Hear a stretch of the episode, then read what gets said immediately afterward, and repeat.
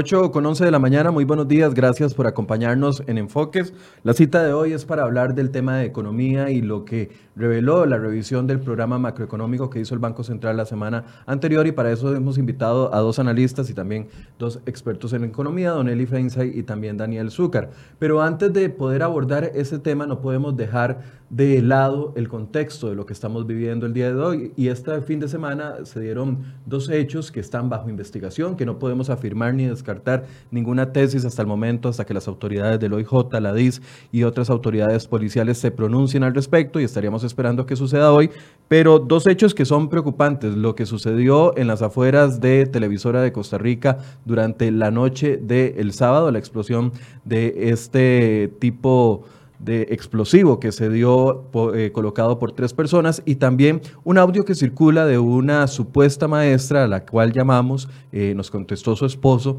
donde incita a algún tipo de violencia. Y es por eso que no quiero iniciar el tema de economía sin darle la oportunidad a Don Eli y también a Daniel de que nos hagan una lectura de lo que ustedes ven y de lo que eh, estamos viendo durante estos últimos días. Voy a pedirle a mi compañero, antes de darle el saludo a ellos, que por favor pongamos, Federico Cruz, que nos encarga de toda la producción, por favor pongamos el audio que eh, circula y que está investigando el OIJ de esta supuesta maestra de quinto grado. Se hace nada.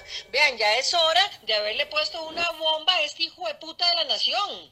Ponerle una bomba a los hijueputas de Canal 7. Y comenzar a meterles miedo. A aplicarles lo mismo que ellos les aplica al pueblo que ellos vean que el pueblo se está animando a hacer más cosas. Pero si solamente vivimos hablando, ellos están midiendo hasta dónde se anima el pueblo. Y ya vieron que no se anima a hacer nada. Aparte de hablar y hablar y hablar como viejas de patio, no se anima a hacer nada. Entonces siguen haciendo lo que les da la gana, ¿verdad? Seamos realistas. Aquí, mientras no se animen a sacarlo a balazos de ese hijo de puta casa presidencial, no se va a poder hacer nada.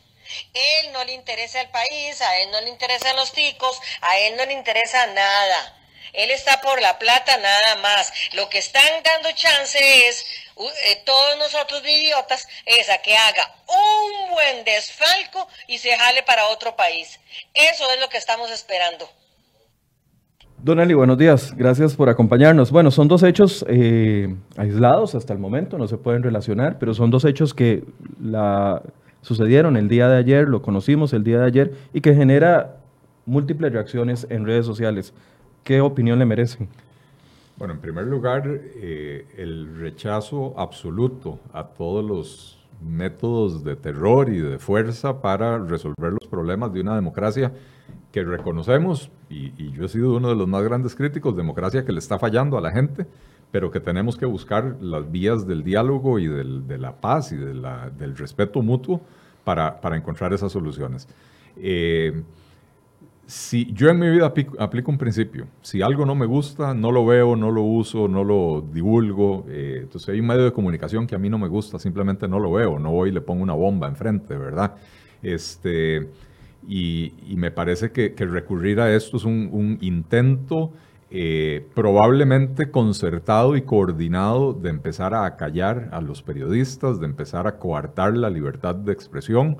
Eh, y si a esto le agregamos eh, lo que dice esta supuesta maestra, pues empezamos a ver que, que hay grupos interesados y personas interesadas en este país en provocar un caos. La parte que no se oyó ahora en la introducción del audio de esta, de esta maestra, eh, que ojalá lo podamos pasar ahora después, donde ella dice que ella está educando a sus alumnos para que sean como ella, revolucionarios, irreverentes, insolentes, malcriados y proponentes de la violencia. Y, eso es lo que estamos haciendo en el sistema educativo público del país, ¿verdad? Y, me parece que es gravísimo. Esto no puede ser tolerado de, bajo ninguna circunstancia. Las autoridades tienen que investigarlo y, tomar las medidas del caso dentro del cauce de la ley. Daniel, buenos días. Michael, muy buenos días. Buenos días, Eli. Y, como te dije previo a, a empezar enfoques, Michael, esto es un tema que lamentablemente ya yo viví. O sea, y, yo sí puedo venir aquí a contarles la historia que yo viví. Y lo digo en, mayúsculas porque lo viví. Valga la redundancia, tres veces lo estoy diciendo. Vi en Venezuela cómo eh, empezaron a coartarle la, libertad de expresión a los periodistas, a amenazar a los periodistas. Así empezaron con Radio Caracas Televisión, así empezaron con Globovisión, así empezaron con Televen, así empezaron con El Universal, que era un periódico de más de 100 años de circulación nacional, haciendo, eh, digamos, una comparación con La Nación acá en Costa Rica. Y así fue que hicieron y así fue que terminaron haciendo una mordaza a todos los medios de comunicación, porque el gobierno digamos, de turno, en este caso el gobierno chavista, bajo una eh, ideología muy similar a la de la profesora. Por eso es que empiezo a, no puedo decir que son, sea, son aislados, para, pero sí me dan un entender algo que yo viví. Sí, la gente empezó a escuchar audios, empezó a escuchar rumores, empezó a escuchar eh, cosas que no tienen ningún sustento, pero como la gente está tan vulnerable, hoy en día le cree más a algo así que cuando viene un medio de comunicación tan serio como CR hoy y como todos sus compañeros en, el, en la arena de medios de comunicación y los empiezan a tachar.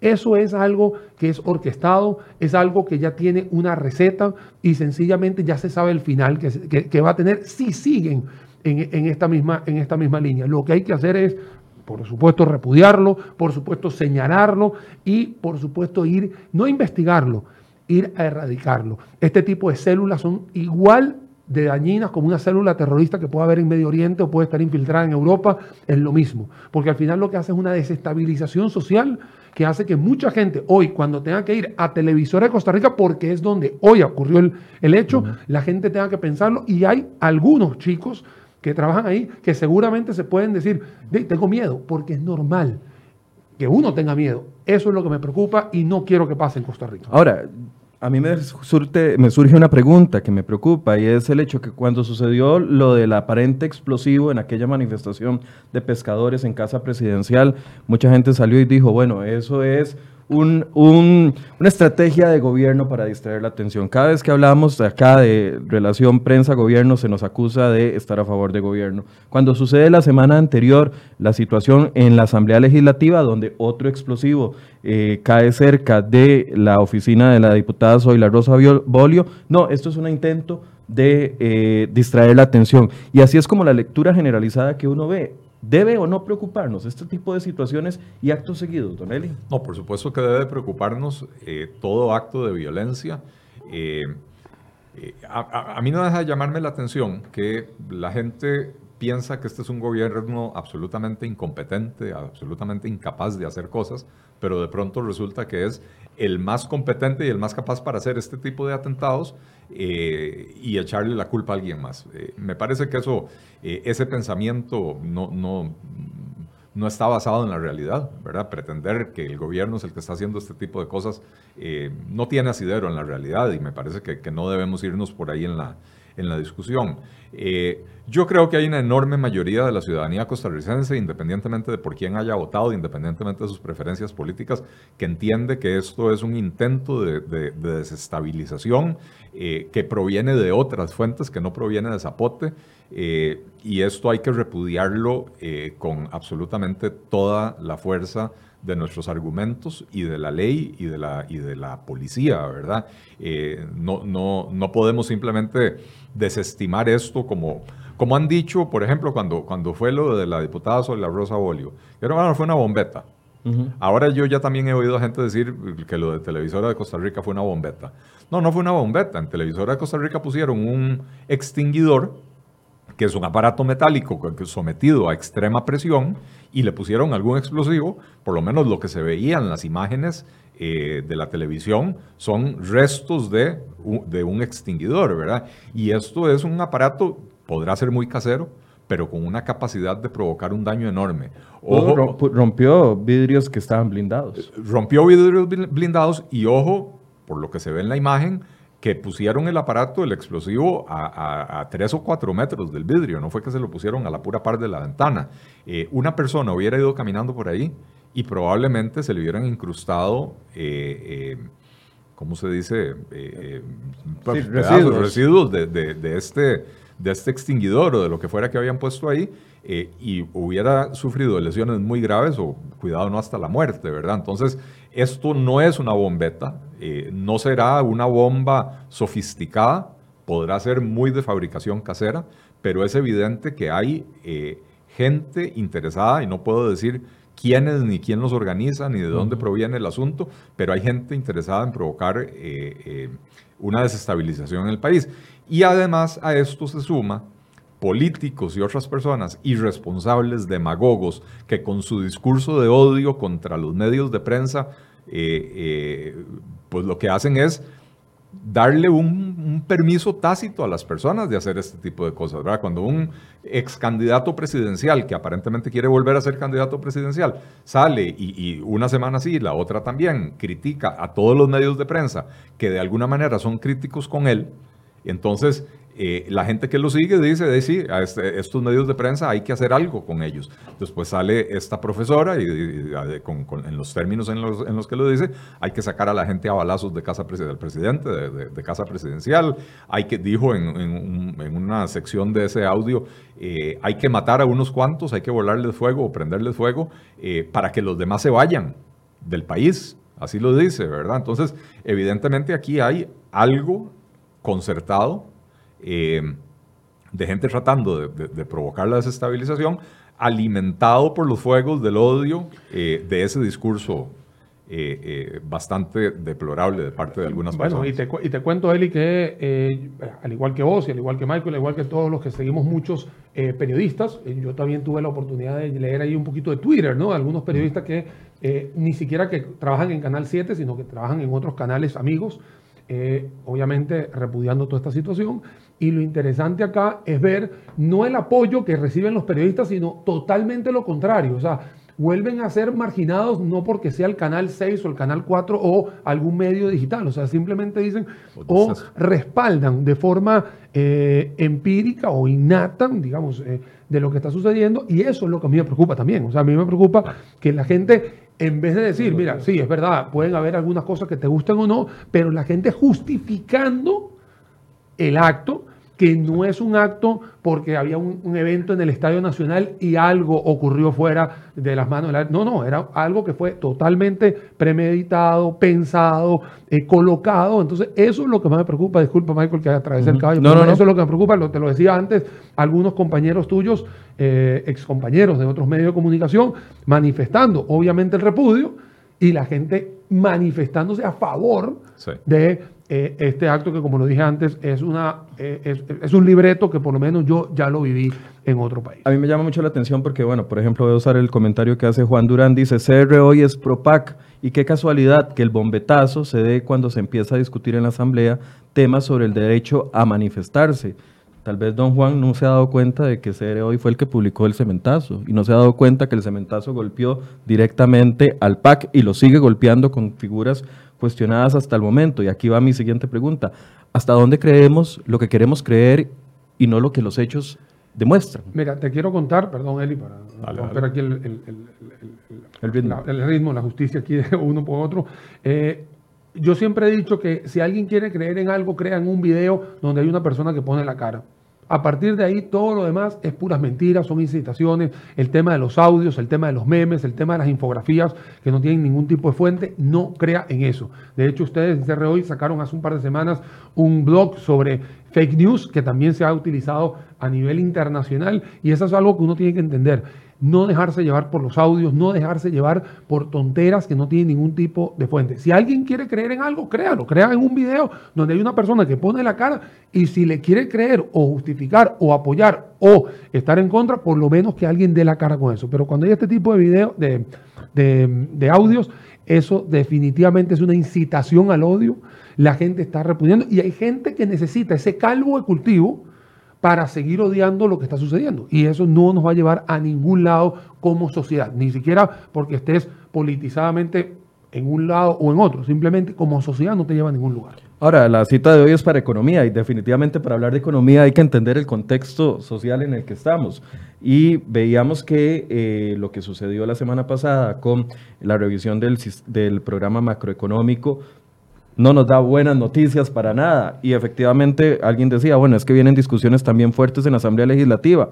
La discusión de empleo público, que está ahí media frenada, pero no, no, no, no, se ha detenido del todo. Los diputados dicen, el análisis de los proyectos de huelga van a seguir, porque van a seguir. Lo dijo aquí Carlos Ricardo Benavides la semana anterior y lo decía también la gente del PAC. Entonces, el ambiente económico no se va a solucionar en los próximos 15 días y la conflictividad social que, generan estos proyectos de ley tampoco se va a solucionar. Entonces, ¿cómo tenemos que prepararnos para lo que viene, don Eli?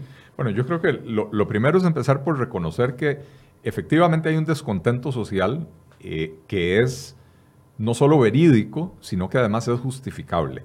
¿verdad? Lo decía yo en mi primera intervención.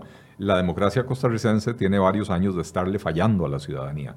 Eh, pero creer que a punta de balazo y de bombas y de amenazas vamos a poder llegar a un mejor lugar, eh, hay que estar bastante ciego, ¿verdad? Eh, Daniel hablaba de la experiencia personal de él en Venezuela. Eh, tenemos a Nicaragua aquí no tan lejos, ¿verdad? y tenemos decenas de ejemplos alrededor del mundo de a dónde lleva la violencia, a dónde lleva la intolerancia, el discurso del odio y creo que no es la vía costarricense y creo que eh, tenemos que ser muy cuidadosos con qué es lo que eh, estamos promoviendo, a quién le creemos. El hecho de que yo esté enojado no justifica eh, hacer este tipo de manifestaciones como los que escuchamos en el audio de parte de esta supuesta maestra. tenemos que buscar otras maneras de, de, poder llevar adelante esto. Entonces, ciertamente el país tiene problemas económicos muy serios. Eh, el gobierno, lamentablemente, eh, no, no, tiene rumbo definido, no solo en materia económica, en términos generales, eh, la gente siente que el gobierno no tiene un rumbo claro y es el momento de que se definan para dónde van y digan claramente, y va a haber gente en contra y va a haber gente a favor, pero siempre ha sido así en todos los gobiernos. Cuando llega el presidente de la República o la presidenta de la República con su programa de gobierno y dice, esta es la ruta, este es el rumbo y hacia, hacia allá vamos. Eh, y siempre hay gente que no estuvo de acuerdo con eso porque no votaron por, por, esa opción, pero la gente cuando sabe que hay un rumbo claro y un rumbo definido, sabe a qué atenerse. Eh, como agentes económicos, los agentes económicos dicen, ok, las políticas públicas van a ir por aquí, yo tengo que adaptarme a eso. Me guste o no me guste, pero tengo que adaptarme a eso. Pero cuando usted ve que el gobierno no tiene un rumbo claro, cuando usted ve que hay una situación económica eh, preocupante porque estamos en un periodo de franca desaceleración, eh, con además el entorno internacional empezando a deteriorarse, eh, que si nuestros principales socios comerciales, Estados Unidos o Europa, caen en, una crisis económica, en una recesión, eso va a golpear fuertemente porque recordemos que el país tiene básicamente dos economías. Una economía doméstica que está estancada, o ya incluso contrayéndose, y una economía externa eh, que también viene desacelerándose. Y entonces en el momento en que eh, los mercados de, los productos que nosotros exportamos se contraigan, va a sufrir también esa otra parte un poco más dinámica de la economía. Eh, entonces es importantísimo que el gobierno defina un rumbo y diga, vamos para acá, vamos en esta dirección y empezamos a trabajar, a generar confianza y a, promover medidas que faciliten la reactivación de la economía. Ahora, la semana pasada hace la revisión el Banco Central y nos pega el balde de agua fría. Él y yo lo conversábamos el lunes antes de que saliera la conferencia del Banco Central y en la tarde lo confirmamos. 3.2, que era la proyección de crecimiento para el país durante el 2019 y ahora con la revisión se dice que va a ser 2.2% del PIB. ¿Qué significa eso, Daniel, en la economía de la casa, en la economía del hogar, en la afectación directa a la gente? Bueno, primero tenemos que entender cómo se define el Producto Interno Bruto de un país, porque mucha gente cree que si 2.2 es, un, es una velocidad en la cual muchos de los analistas dijimos que es muy optimista para todo lo que dijo er, eh, Rodrigo, porque se tiró 45 minutos diciendo que todo el entorno estaba malo y de repente nos dice que es 2,2, Creo que el balde de agua fría fue por lo positivo que lo dio y no por lo negativo que puede ser esta economía que seguramente no llegue ni a 2% el 31 de diciembre. Es decir, 2.2 este todavía está optimista, según usted. no, y me parece optimista después, vuelvo a repetir, después de todo lo que él dijo, no, no lo que dije yo, no lo que dijo él, lo que él dijo. Pero no, pero no solo después de lo que él dijo, es que las, las principales, los institutos de investigación académicos de las universidades estatales, de la Universidad de Costa Rica y la Universidad Nacional, eh, eh, que nadie puede acusar de ser antigobernistas, ¿verdad? Están proyectando crecimientos en el orden del 1,9, 1,92%. Eh, y las principales firmas de consultoría económica independientes del país eh, también están proyectando crecimientos en el orden del 2%. Entonces, eh, claro, lo que dice Rodrigo Cubero, como dice, como dice Daniel, da una explicación de 45 minutos de por qué la situación empeoró con respecto a enero, ¿verdad? Porque las proyecciones disminuyen con respecto a enero eh, y, pinta un panorama bastante negativo, tanto en lo, externo como, en lo interno, ¿verdad? Eh, y entonces sí, ese 2.2 se, se, parece un poquito a... es más, se, parece al, se parece al 3.2 al, principio, que tampoco tenía un sustento porque al final estaba basado en una gran colocación de eurobonos y multilaterales. Que ni se habían aprobado en ese momento. Que ni se, ni se habían aprobado, ni se sabían cuándo iban a entrar. Pero es que además, ¿quién le dijo a este país y quién le dijo a los principales economistas de este país que endeudarse es una medida de reactivación económica? Bueno, esa, es la otra cosa que, nadie ha, podido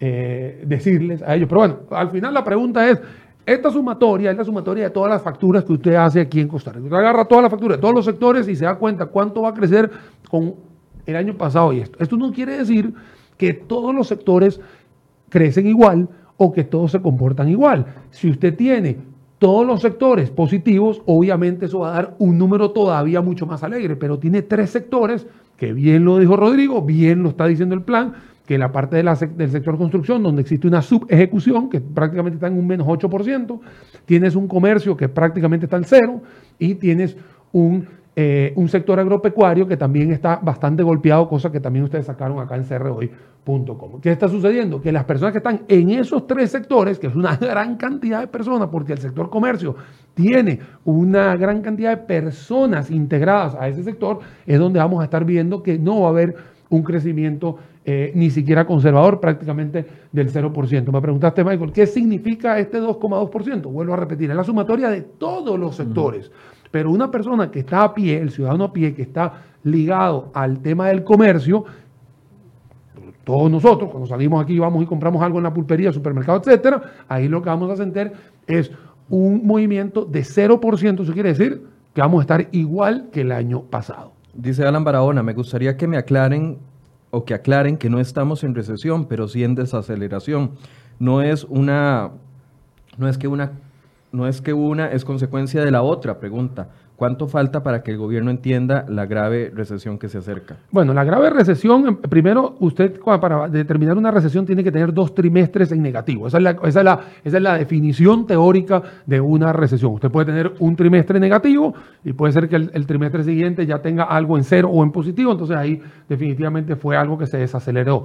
Desacelerar significa bajar la velocidad, pero no dejar de ir hacia adelante. Y una recesión es meter reversa y empezar a echar para atrás eh, los números. Sí, el gobierno eh, tiene que estar eh, muy de la mano en algo que yo he dicho varias veces y lo voy a seguir diciendo. Aquí la comunicación ha sido paupérrima, tétrica, no existe y eso también ha cascadeado en una ciencia social que es la economía, en la cual no tenemos un rumbo definido, como bien lo dijo Eli.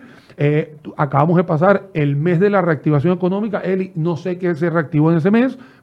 yo la verdad peco por decir no sé pero pasó todo junio y no sé qué se reactivó. Ya estamos prácticamente a 29 de julio y estoy esperando las decisiones de reactivación económica y lamentablemente entre estos feriados, gritos y bombetas y todo, se nos está yendo el ojo por otros lados, donde en realidad el foco que debería estar este gobierno hoy en día es ver cómo va a cascadear esa confianza que se necesita tanto en el consumidor a través de decisiones que se puedan tomar de una vez, porque no es tomarlas en el 2020, es tomarlas ya, mencionarlas y en vez de gastar ese montón de dinero haciendo publicidad, que por ahí está la amenaza que se va a gastar, haga por favor una toma de decisiones de 10 o 15 decisiones estructurales para que usted pueda tener un poquito de credibilidad. Si no, vamos a seguir hablando y hablando y hablando y nunca vamos a llegar a nada. Don desde su perspectiva, ¿qué significa ese 2.2 de crecimiento en, el, eh, en lo que estábamos esperando? Todos tenemos una expectativa de,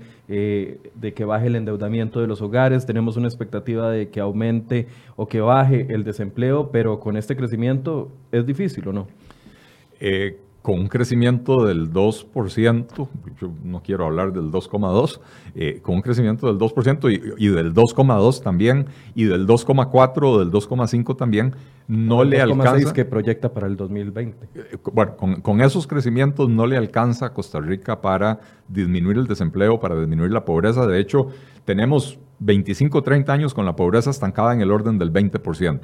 Y tenemos ya más de 5 o 6 años con el desempleo rondando el 10% y ahora incluso superando el 10%, lo cual es una cifra escandalosa, ¿verdad?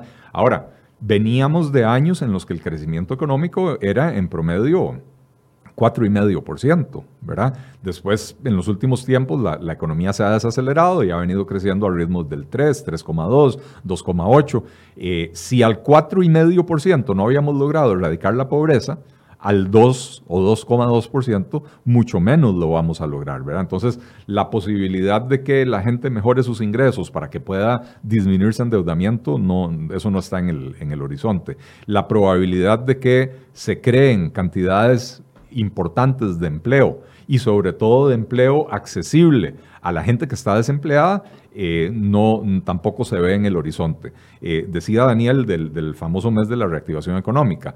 Eh, algo que yo le, he venido pidiendo al gobierno desde, desde junio del año pasado, del 2018, ¿verdad? Cuando les dije en, una publicación, si mayo fue el mes de las medidas de control del gasto, porque recordemos que en mayo del 2018 anunciaron 30, 30 y pico medidas de control del gasto, junio debería ser el mes de la reactivación económica y anunciar cuáles son las medidas que van a tomar para eso. Bueno, les tomó todo un año, hasta junio del 2019, agarrar y anunciar el mes de la reactivación económica. Pero aparte de anunciar que algunas empresas de zona franca iban a contratar a más gente, eh, cosa en la que el gobierno no jugó ningún papel, porque no me voy a cansar de explicar y de insistir. Las empresas de zona franca no venden en el mercado costarricense, venden en mercados internacionales. Y su contratación depende de lo que está pasando en los otros mercados, no de lo que está pasando aquí. La economía de Costa Rica puede estar mal que si los mercados destino de las zonas francas están creciendo vigorosamente, las zonas francas de Costa Rica van a contratar más gente. Y usualmente esos procesos de expansión de las empresas de zona franca se planifican con muchos meses, a veces cuando digo muchos meses es 18 o 24 meses de antelación, no son decisiones que se toman al calor del momento, no es porque el presidente anunció un día, vamos por el mes de la reactivación económica y, de pronto alguna empresa extranjera llama a casa presidencial a decir, bueno, por su anuncio, presidente, vamos a contratar a 500 personas más. Eso no sucede. Entonces, esos empleos que se anunciaron no tienen nada que ver con la gestión del gobierno. Y lo que el gobierno debería estar haciendo no es jugar de agencia de, comunicación de las empresas de zona franca, sino tomar medidas que le remuevan obstáculos al sector privado y sobre todo al sector privado doméstico, el que produce para el mercado local, que es el que enfrenta las regulaciones más engorrosas, los impuestos más altos, las regulaciones laborales que le encarecen la contratación. Entonces, empezar a anunciar las medidas que van a tomar para eh, facilitarle al sector privado empezar a crecer, porque de eso se trata salir de la desaceleración, de eso se trata empezar a acelerar la economía.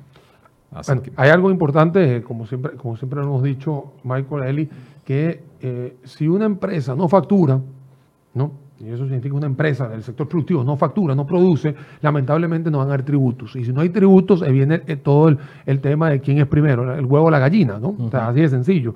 Una de las cosas que está eh, diciendo él, y aquí yo lo voy a volver a resaltar, es esas medidas de reactivación económica son, tienen que ser medidas que tienen que ser paralelamente eh, habladas con todas las cámaras acá en Costa Rica y decirle a las cámaras qué es lo que necesitan para que ustedes puedan tener mejor productividad. Así de sencillo. no me parece tan difícil agarrar una semana de las, ¿cuántas se han pasado? Más de 60 semanas de que se montó el gobierno acá, ¿no? y agarrar una semana, agarrar a todas las cámaras y hacer un, un, listado, decir qué es lo que usted necesita. Aquí nosotros le hemos dicho una gran cantidad de... Eh, decisiones que se tienen que tomar y lamentablemente pareciera que el viento se lleva las palabras. O sea, si usted hace mucho mejor un entorno para que el sector privado pueda generar empleo, facturación, competitividad, etcétera, etcétera, usted va a tener algo muchísimo mejor que una reactivación económica, va a tener economía, eso es lo que tiene que tener. Porque en realidad usted lo que tiene que tomar son decisiones para que la gente que está allá afuera tenga un mejor entorno. ¿Cuáles son los problemas? Bueno, si hay un problema de eh, tributario, porque no, no hay forma de declarar los tributos, bueno, mejor esa parte. no, hay una, no hay una parte para mejorar la competitividad porque tienes una gran cantidad de, sectores productivos que están protegidos. Bueno, eh, quitemos esos sectores. O sea, tienes que ir haciendo tantas cosas para que los los inversionistas digan, vale la pena seguir invirtiendo en Costa Rica para el mercado doméstico, porque bien lo acaba de decir Eli, yo casualmente hace las dos semanas atrás estuve en tres, eh, tuve que dar tres conferencias en tres empresas en zonas francas y las tres zonas francas, las, las tres empresas en zonas francas dicen, para los próximos seis meses nosotros necesitamos más de 500 empleados, así de sencillo, cada una, más de 500 empleados. Yo le digo, ¿por qué? Bueno, porque se han ganado licitaciones a nivel internacional y se necesitan los empleados, pero ¿cuáles? Bueno, ahí van a, hay un tema de un perfil que es mucho más, eh, mucho más estratégico, mucho más preparado para esa gente que dice que el título no vale, el título sí vale, hay que seguir capacitándose. Y es, verdad, hay otro sector que está muy vulnerable en estos momentos, en el cual el gobierno tiene que acercarse a esos sectores primarios y secundarios y decirle, hey, ¿qué es lo que sucede con ustedes para que esas personas que no van a poder entrar a la zona franca porque no tienen esas habilidades, capacidades, etcétera, ¿qué le podemos hacer? Pareciera sencillo, pero se tiene más de un año diciendo esto y son diferentes módulos que se han hablado de esto. No es Eli Feinstein, no es Daniel Suchar, no es Michael Soto, son una gran cantidad de analistas que hemos pasado por aquí y prácticamente todos convergemos en lo mismo. Ok, entonces con un crecimiento del 2.2 o 2.6 como se proyecta el Banco Central para el próximo 2020, no vamos a impactar importantemente el desempleo y no vamos a impactar importantemente la reactivación de la economía. ¿Correcto? Correcto, y no solo eso, sino que el propio Banco Central admite en sus proyecciones que el déficit fiscal va a ser peor, tanto este año como el próximo, de lo que se había proyectado con la reforma fiscal. O sea que aún, y, Daniel estaba apuntando hacia eso, aún con el aumento de impuestos que ya se aprobó, la recaudación no va a crecer lo que ellos habían proyectado porque la economía no está creciendo lo que ellos habían proyectado. Ahora, uno de los factores de que la economía no crezca es el alto endeudamiento de los hogares. Eh, a ver, el, alto endeudamiento de los hogares probablemente ayudó en otro momento a meterle un acelerón a la economía, ¿verdad? Porque eh, eh, se fomentó un, nivel de consumo sostenido por, crédito que, pues que habrá ayudado en su momento a, meterle ahí un puntico al, crecimiento del PIB, ¿verdad? El problema ahora es que las medidas que está tomando el gobierno o el Banco Central, la CONACIF, de facilitar el crédito, de, incluso relajar las regulaciones eh, en cuanto a la morosidad bancaria, que es peligrosísimo de hacer. 63 mil abonados, usuarios costarricenses recibirían ese beneficio. Eh, con tarjetas de crédito específicamente. Lo que pasa, Michael, es que lo que nadie ha considerado es que eh, las regulaciones no, son, no pueden ser retroactivas. Las leyes no son retroactivas en Costa Rica. Entonces, usted puede ponerle, eh, usted puede fomentar una bajada de las tasas de interés. O, como dicen algunos diputados que quieren aprobar un proyecto de ley contra la usura, para ponerle un tope máximo a las tasas de interés. Eso no va a beneficiar a nadie de los que ya están endeudados. Eso sí, no va a beneficiar a nadie, porque los topes de tasa de interés no funcionan y está demostrado en muchos países del mundo que lo han aplicado. Pero si se llega a aprobar y la tasa máxima de interés de las tarjetas de crédito pasa de 40 y resto, 60% a 25%, eso no va a beneficiar a ninguno de los actuales deudores de las tarjetas de crédito, que tienen deudas con contratos que ya firmaron y que no se pueden modificar retroactivamente. Entonces eso no le va a aliviar la situación a los actuales deudores. Lo que podría hacer es fomentar que otra gente que todavía no está tan endeudada llegue a los mismos niveles de endeudamiento donde eh, las familias costarricenses están en, serios problemas por ese nivel de endeudamiento. Pero no solo las familias costarricenses, las familias costarricenses y el gobierno central están en, en, serios problemas por su nivel de endeudamiento. Entonces, por eso es que yo cuestiono tanto este énfasis que le ha dado el gobierno a promover mayor endeudamiento, mayor endeudamiento de las familias y mayor endeudamiento del gobierno central eh, eh, cuando, cuando ya estamos en niveles que no son sanos para la economía, ni para la economía familiar, ni para la economía del país. Eh, de manera que, que no, por ahí no va a venir un alivio para la gente, no, no nos engañemos. Eh, eh, si usted tiene una deuda hoy contraída con una tarjeta de crédito al 40%, al 48%, usted tiene un contrato que usted firmó. Y entonces no le pueden modificar ese contrato retroactivamente. Si usted mañana va a adquirir una nueva deuda, entra con las nuevas regulaciones. Pero no va a aliviarle la situación a nadie. Por eso, entonces, el, el, la, el, a ver, el motor de la, de la economía desde los hogares, con moviendo el comercio a través de la compra, no se va a solucionar tampoco con los niveles de endeudamiento que tenemos. Entonces, por ahí no hay una salida. No, por ahí no hay una salida y, y lo, que, lo que habría que hacer es otros mecanismos para devolverle poder adquisitivo a la gente. Tenemos un problema serio en este país. Costa Rica es un país muy caro, se ha vuelto un país muy caro, ¿verdad? Y se ha vuelto un país muy caro básicamente por dos razones. Tenemos esquemas monopólicos o esquemas que restringen la competencia en la mayoría de los mercados clave para el país. En seguros, en banca, en, las energías, en electricidad, en petróleo eh, y en la mayoría de los productos de la canasta básica. Y además tenemos un esquema de aranceles de importación en lo que es la canasta básica, que son aranceles prohibitivos, son aranceles diseñados para que no se importe producto extranjero. Y entonces eso le permite al productor local elevar sus precios, obtener ganancias extraordinarias, porque no, no, siente la presión de la competencia. Eh, y entonces si usted elimina los aranceles y toma medidas para eh, eh, eliminar los monopolios o los cuasi monopolios que existen, eso automáticamente le incrementa el poder adquisitivo a la gente sin meterla en el problema del endeudamiento. Eh, y sobre todo los dos quintiles más pobres de la población es gente que si hoy comen tal vez salchichón una vez por semana y esa es la única proteína animal que comen, bueno, eso y huevos, ¿verdad? Eh, les quedará más dinero en el bolsillo que podrán decidir para decir, bueno, en vez de comer una vez por semana, voy a comer tres veces por semana. Eh, eh, voy a comer pollo en vez de, en vez de salchichón, voy a comer algo un poco más saludable. Se quedan las necesidades básicas. Se quedan las necesidades básicas, pero es dinero que se pone a circular en la economía. Y eso sí genera un ciclo, digamos, virtuoso de crecimiento económico, eh, no un ciclo ficticio por medio de un endeudamiento que ya de por sí hoy es un endeudamiento excesivo. Mira, te voy a contar, Michael, eh, y para ponerle una etiqueta así clara, usted puede ir a un Super 99 o un país que son supermercados muy fuertes en Panamá y Nicaragua, y usted puede encontrar el mismo producto que usted acá consigue en los anaqueles costarricenses, hecho en Costa Rica,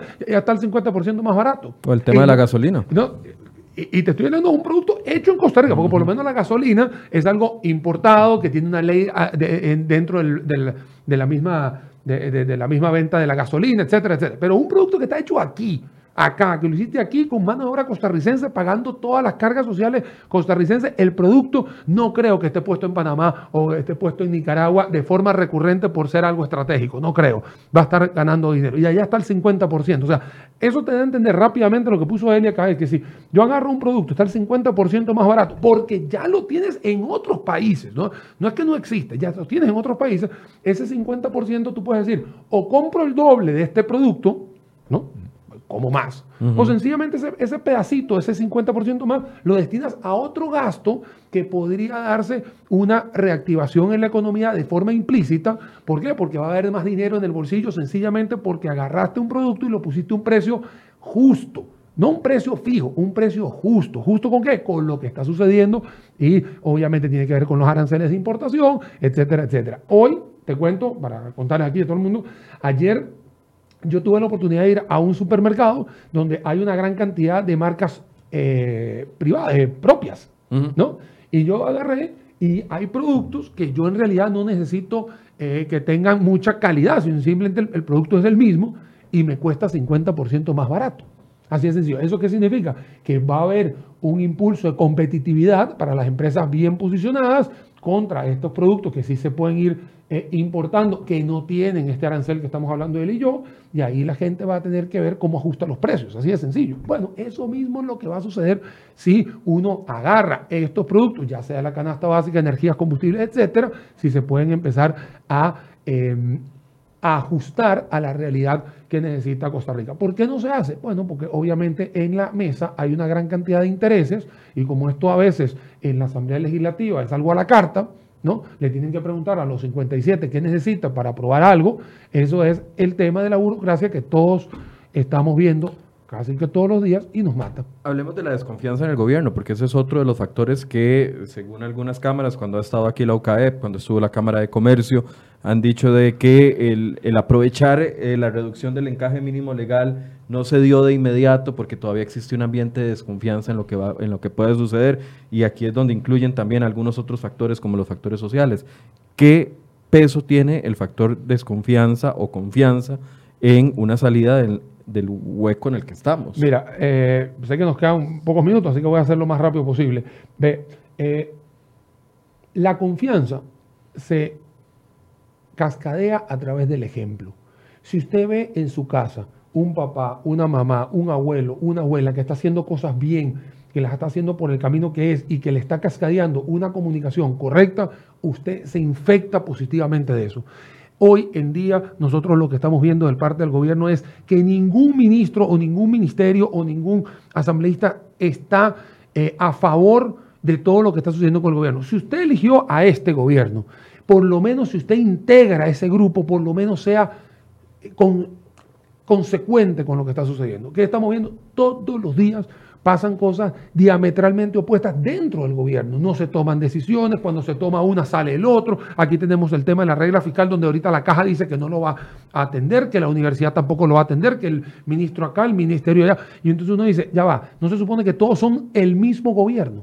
No se supone que todos deberían estar alineados, utilizando la expresión del presidente, en una sola cosa. Ahí nos estamos dando cuenta que el ejemplo no se cascadea o no hay. Entonces, si no hay confianza entre los mismos protagonistas que hay hoy en día, ¿qué se va a esperar de un pueblo que dice, ok, mira, si esto es lo que yo estoy viendo, si yo veo allá arriba un desorden, ¿qué me importa a mí el desorden aquí, aquí en mi casa? Y obviamente ese desorden trae incertidumbre, desestabilización, etcétera, que fue exactamente lo que empezamos en la entrevista de hoy. Eh, decía el índice de consumidores eh, cae 34, de 34.8 en febrero a 32.9 en mayo. Eso fue previo a que iniciara la... Eh, la reforma fiscal en el tema del IVA y 40.7 de los consumidores es pesimista y solamente un 11.2% eh, ve un panorama positivo.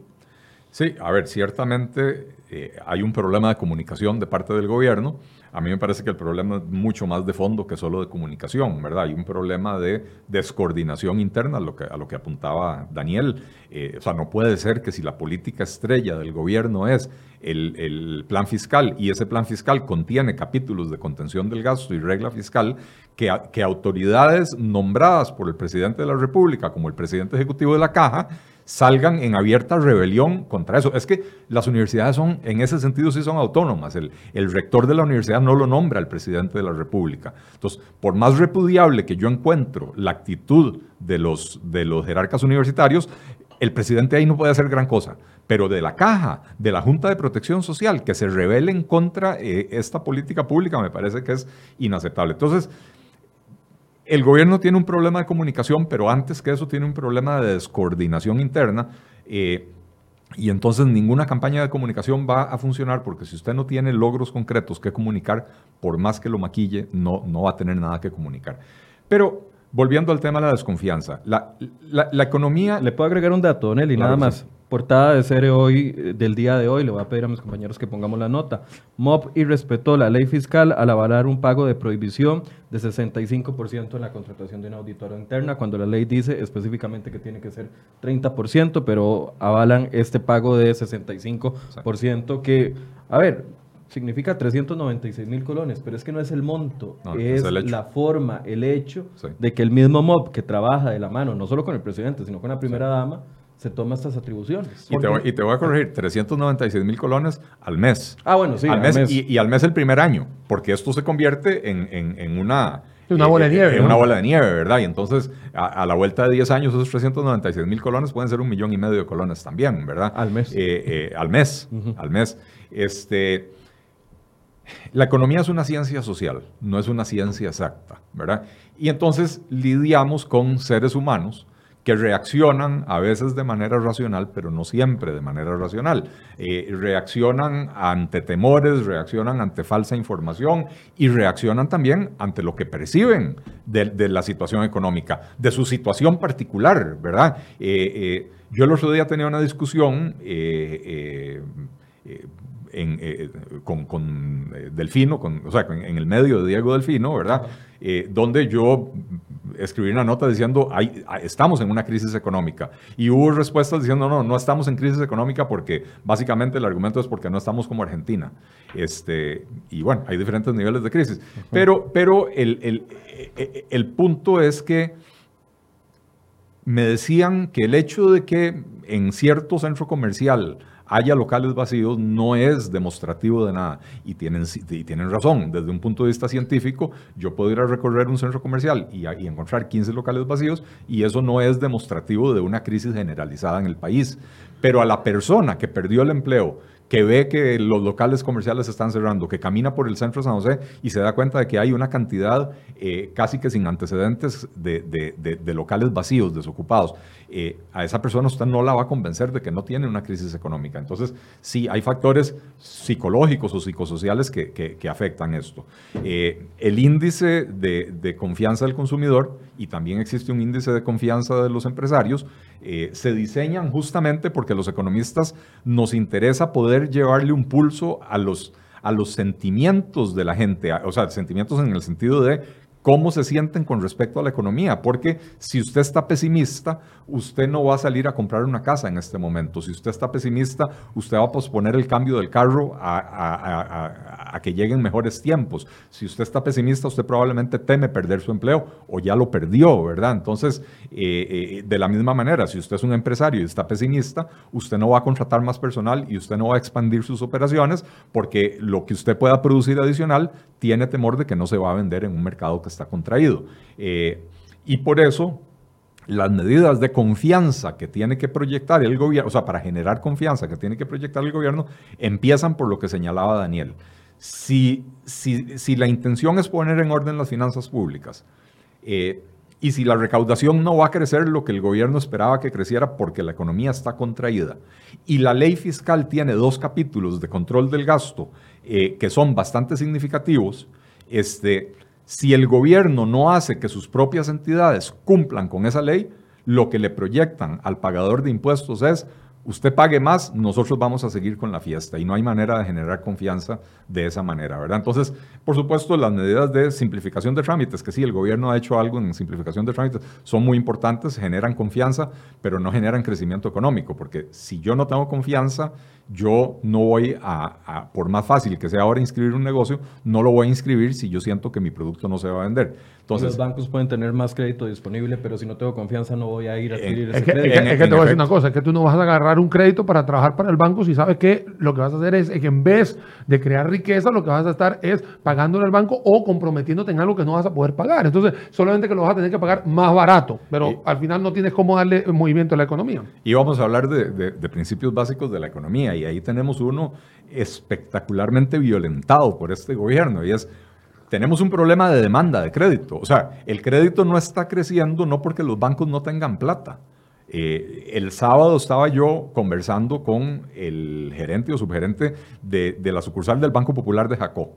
Eh, y me dice, sí tenemos plata, pero simple y sencillamente los empresarios que tenían proyectos en trámite han, venido cancelándolos, han venido parándolos porque la situación, la economía se ha deteriorado. Y el ciudadano de a pie está muy endeudado. Y el ciudadano de a pie está muy endeudado. No hay dónde poner esa plata. Así es. Entonces, el problema es que no hay demanda y no hay demanda porque la economía está detenida y no hay demanda porque los consumidores y los empresarios están pesimistas. ¿Y, qué, y cuál es la respuesta del gobierno? Tomar medidas para incrementar la oferta. Bajar las tasas de interés, o facilitar el endeudamiento de las empresas y de las personas, relajando los requisitos de morosidad, eh, eh, pues eh, son, medidas que lo que intentan es incrementar la oferta. Pero ¿qué gano yo incrementando la oferta cuando no hay demanda? O sea, por eso decía yo, principios básicos de la economía. Si usted tiene un problema de demanda, resuélvalo en la demanda, no lo puede resolver en la oferta. y, y ahí es donde uno le cuesta entender cuál es el rumbo que lleva este gobierno. Que es lo mismo que hicimos al principio, eh, Michael, cuando dijimos ¿Qué le falta? Pues tomar decisiones, tomar decisiones para que haya un entorno de que la gente tenga más confianza, de que la gente pueda salir, consumir tranquilamente y que la gente vea las cosas, eh, el vaso medio vacío, no, vaso medio lleno, o sea, porque si no, no hay como, pero hay alguien que tiene que ser el líder y el líder en este caso es dar el ejemplo desde el punto de vista del ejecutivo y legislativo, porque la gente cree que es solo el ejecutivo, no, es ejecutivo y legislativo, porque en el legislativo aquí hemos tenido 57 personajes que todos los días nos han de qué hablar, porque a veces creemos que, y te voy a decir, esto es algo muy personal mío, a veces yo creo que, y me pongo a pensar cómo alguien va a, a solicitar una ley por una cosa tan, tan, tan ridícula que uno diga, no puede ser que se estén perdiendo el tiempo discutiendo cosas de esta índole cuando en realidad se necesitan cosas para reactivar la economía y no estar viendo cómo le meten 15 años presos si alguien hizo algo, algo o si algo tiene que ver con otra cosa la parte del foco, la parte del legislativo y la parte del ejecutivo nos está dando una comunicación permeable en qué? En desorden, en desastre, en indecisiones y lamentablemente así es que, así es que estamos. Cuando una persona acaban de decir que Nayib Bukele es el, el, presidente mejor evaluado, ¿qué ha hecho él? Absolutamente nada en los últimos dos meses. Solo tomar decisiones. Es lo único que ha hecho tomar decisiones. Eso es todo lo que ha hecho. Porque en realidad para que uno vea que, las decisiones impacten en, realidad en la economía salvadoreña hay que esperar seis meses todavía. Pero lo único que ha hecho es tomar decisiones. Esto se va, esto se va, esto se hace. Esto se... Hay mucha gente que está en contra y hay mucha gente que está a favor, como dijo Eli. Pero por lo menos hay una decisión, por lo menos hay un camino que te está diciendo, este es por donde voy a ir. En el tema de confianza, el tema de las de la baja y la subida de las tasas de interés muy rápido, ¿eso genera desconfianza o genera confianza. Por ejemplo, veníamos tras cinco bajas de la tasa básica pasiva que llegó hasta 5.90 y, no duró ni cuatro días cuando ya estaba subiendo a 6.20, que es la tasa de referencia de los créditos en colones. ¿Eso genera o no genera desconfianza o es parte de la actividad normal del Banco Central que no debería de preocuparnos? A ver, la, tasa básica pasiva en realidad no, no, la determina el Banco Central, la calcula el Banco Central, eh, pero es, es, una tasa que tiene que ver con eh, cuánto están pagando los, eh, los bancos a sus ahorrantes, ¿verdad? Eh, y si la tasa básica pasiva subió es porque los bancos tenían una necesidad de liquidez y para poder atraer más, más recursos de los ahorrantes dijeron vamos a subir la tasa de interés. Con lo cual se vuelve a demostrar el, asunto que, decía yo en mi intervención pasada. Eh, el, Banco Central ha hecho desde su eh, ámbito de acción lo posible para bajar las tasas de interés, pero eso no va en línea con las necesidades actuales del mercado. Entonces, yo no creo que esto tenga que ser necesariamente una fuente de, desconfianza. Eh, al final de cuentas, una tasa que, se mueve alrededor del 6% es una tasa que se mueve alrededor del, 6% con las fluctuaciones normales del mercado. Pero yo creo que más importante que eso, Michael, es, dar ejemplos específicos eh, de, lo que está sucediendo en este país. El, fin de semana eh, conversaba yo con un amigo en, en Orotina. él es un funcionario público, por cierto, que se puso un emprendimiento. Entonces él, montó un lavacar en Orotina, eh, lavacar donde venden decoraciones y, toda la carambada. Y entonces él, me dice, me dice, yo, yo eh, durante la semana con dos empleados tengo más que suficiente. Pero para los fines de semana yo necesitaría meter por lo menos tres personas más. Dice, pero no lo puedo hacer. No lo puedo hacer porque eh, no tengo manera de inscribirlos ante la caja por tiempo parcial no me lo permite la caja, ¿verdad? Eh, y, entonces el costo se me eleva enormemente. Y entonces dice, estoy seguro que así como, como en mi caso, en Orotina, eh, hay otro montón de pequeños emprendimientos que, necesitan reforzar planilla por cuestiones de temporada o por, por, cuestiones de que son negocios que se mueven más el fin de semana, eh, incluso las mismas ventas de frutas y todo que, dependen del flujo de, vehículos en la carretera.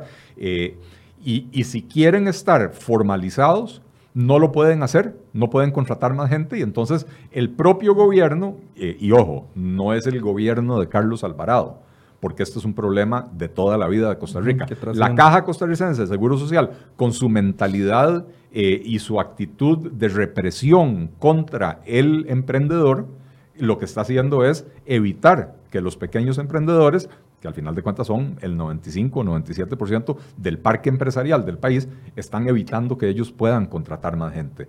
Eh, ¿Que, sería ideal que contraten a la gente tiempo completo? Sí, sería ideal, pero no son las condiciones de la empresa. Y entonces, si hay gente que está dispuesta a trabajar medio tiempo y además ese medio tiempo es trabajarlo de viernes a domingo, porque son los días donde tienen mayor demanda, ¿por qué no le permitimos a la gente la flexibilidad de poder trabajar ese medio tiempo eh, eh, de, la manera que para el negocio tiene sentido, ¿verdad? Entonces, eh, son las propias políticas públicas las que están aplastando los esfuerzos por generar más empleo en este país. Hablemos del último indicador que teníamos proyectado para conversar hoy, es el tema del tipo de cambio. Los exportadores están pidiendo mayor control sobre el tipo de cambio al Banco Central. Y por otro lado, hoy el periódico La Nación trae una buena nota sobre el tema de la morosidad de los hogares en créditos en dólares. Aquí están no, aquí, están feos por todo lado. Mira, el tipo, de cambio, el tipo de cambio es uno de los indicadores más sabrosos de la economía cuando no tienes una economía dolarizada, obviamente, porque ahí tienes un poquito del juego de cuánto va a costar la divisa eh, norteamericana dependiendo de cómo va a estar la necesidad de obtenerla o no. En estos momentos vemos que estacionalmente no hay en la historia que julio y agosto sean meses donde se demande tanto dólar. Luego tenemos una economía que está domésticamente eh, hablando más desacelerada, por lo tanto no se necesita tanta presión de los dólares. Y por supuesto, al bajar el consumo, no necesitas estar comprando productos para reposición. Esas son las tres aristas importantes por las cuales el dólar en estos momentos no está siendo eh, tan necesitado en estos momentos. Y por otro lado, tenemos que ir eh, comentando de que hace un tiempo para acá, las políticas de Banco Central fueron, hace dos años exactamente, era agarrar a todas las personas que estaban obteniendo ingresos en colones y evitar que sus eh, deudas sean en otra moneda que no sea colones. Entonces, por ahí digamos que pueden ser algunas de de las justificaciones de lo que está sucediendo hoy en día.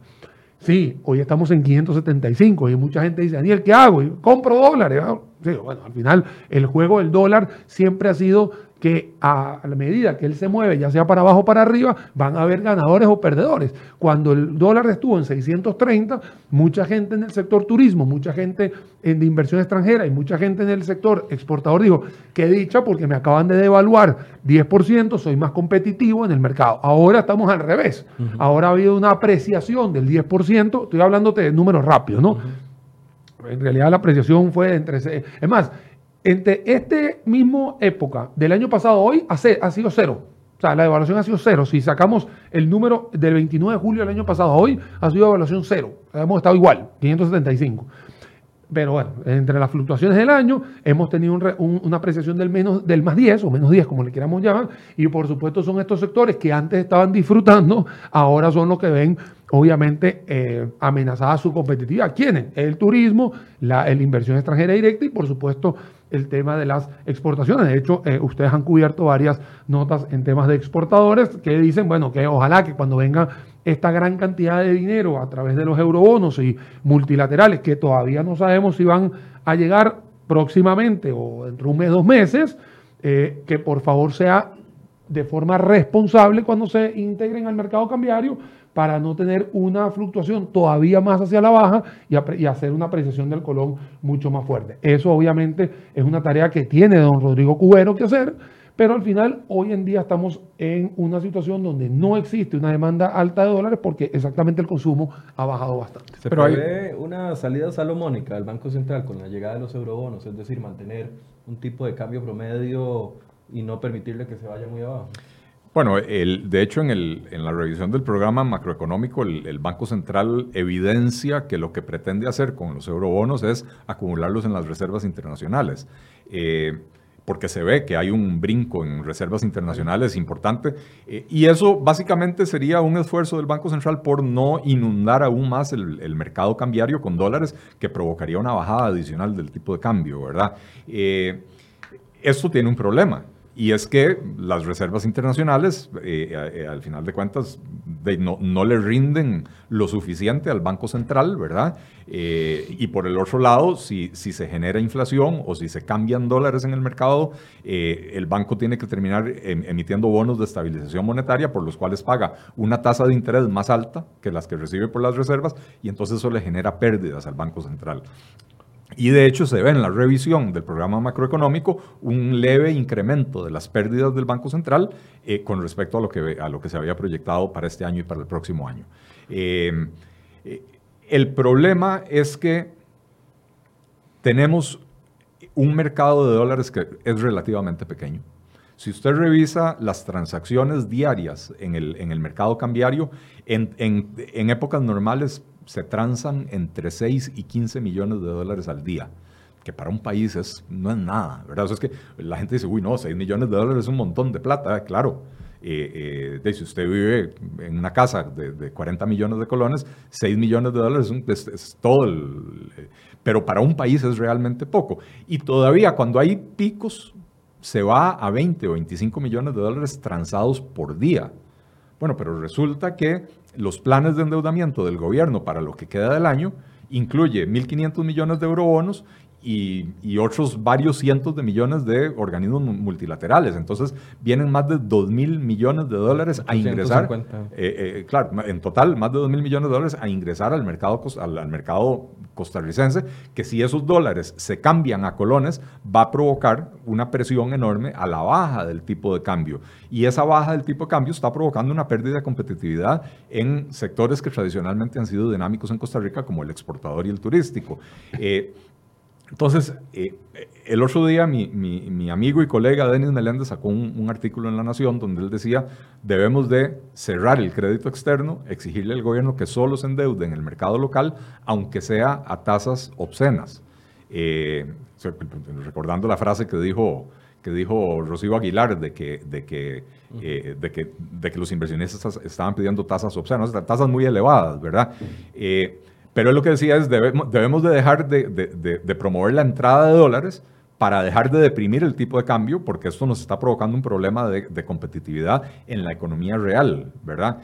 Eh, yo estoy en desacuerdo eh, parcialmente con, con don Denis. O sea, el problema es, si usted trae dólares, baja el tipo de cambio. Y entonces el sector exportador, el turístico, la inversión extranjera pierden competitividad.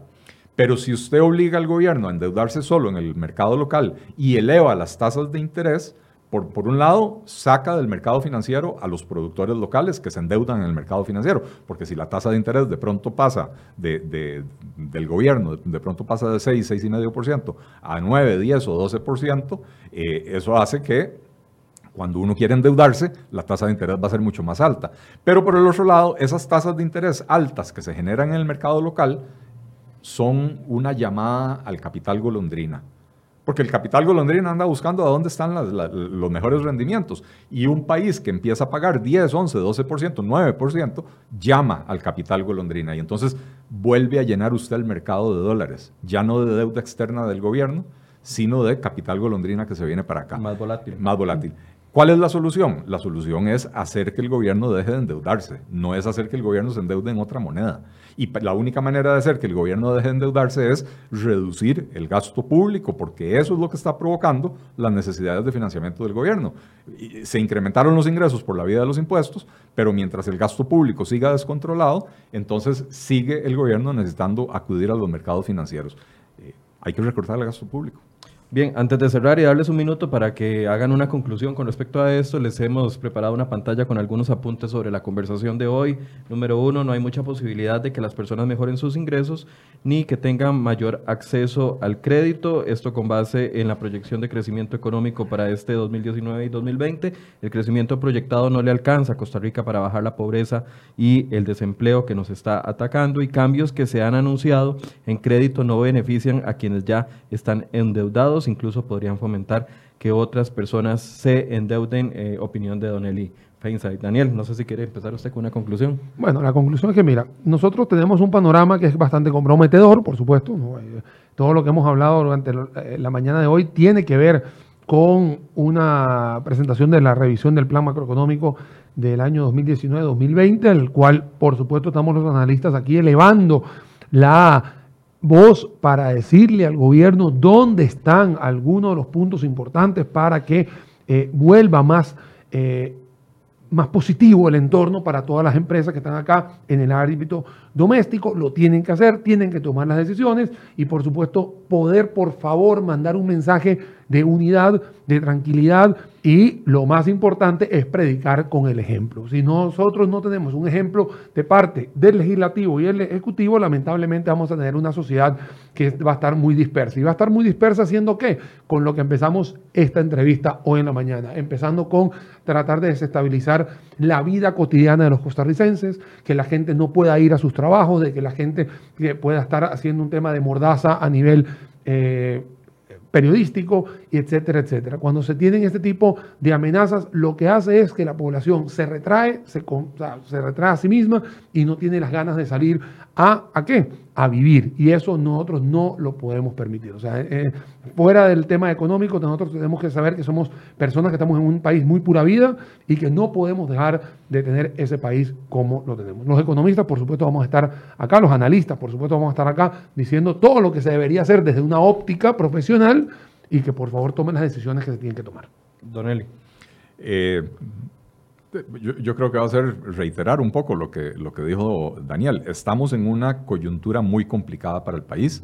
Eh, ciertamente no estamos en una recesión económica, pero eh, la desaceleración cada mes es más marcada, ¿verdad? Eh, el, crecimiento de la producción, de acuerdo al IMAE, había sido 1.6 en abril y había caído de 3.2% a 1.6 en, en un año. Bueno, a mayo ya cayó a 1.3, ¿verdad? Eh, o sea que, sigue dándose el proceso de, desaceleración. Eh, y podríamos eventualmente caer en una recesión si no se toman las medidas y sobre todo ahora entendiendo que el entorno internacional se está tornando negativo, eh, menos optimista, es el momento de tomar las medidas para resolver los problemas eh, de la economía costarricense, los problemas estructurales y los problemas coyunturales. Eh, el gobierno tiene ante sí un reto enorme, eh, necesita dar un, golpe de timón importante para poder empezar a, generar confianza, para que se acallen esas voces del, del odio y de la intolerancia y de la violencia, porque entre más incertidumbre hay, entre más indecisión hay, más más eh, eh, combustible se le da a, esta gente que lo que quiere es provocar una desestabilización. Eh, creo que el gobierno tiene que concentrarse, entender claramente cuáles, cuáles son las funciones que tiene que cumplir para generar el crecimiento económico. De, eso hemos hablado en otros programas aquí. ha hablado Daniel hasta la saciedad, he hablado yo en, en artículos en La Nación. Y, y, cómo se llama? hacer eso en vez de andar en tonteras como firmar convenios educativos con Cuba, ¿verdad? Que lo ponen a uno a pensar, bueno, tal vez la presión para firmar convenios educativos con Cuba viene de los mismos maestros como esta Pachuca vulgar que oímos al principio del programa, que lo que quieren es promover la desestabilización, ¿verdad? Eh, entonces, concentrarse en lo importante.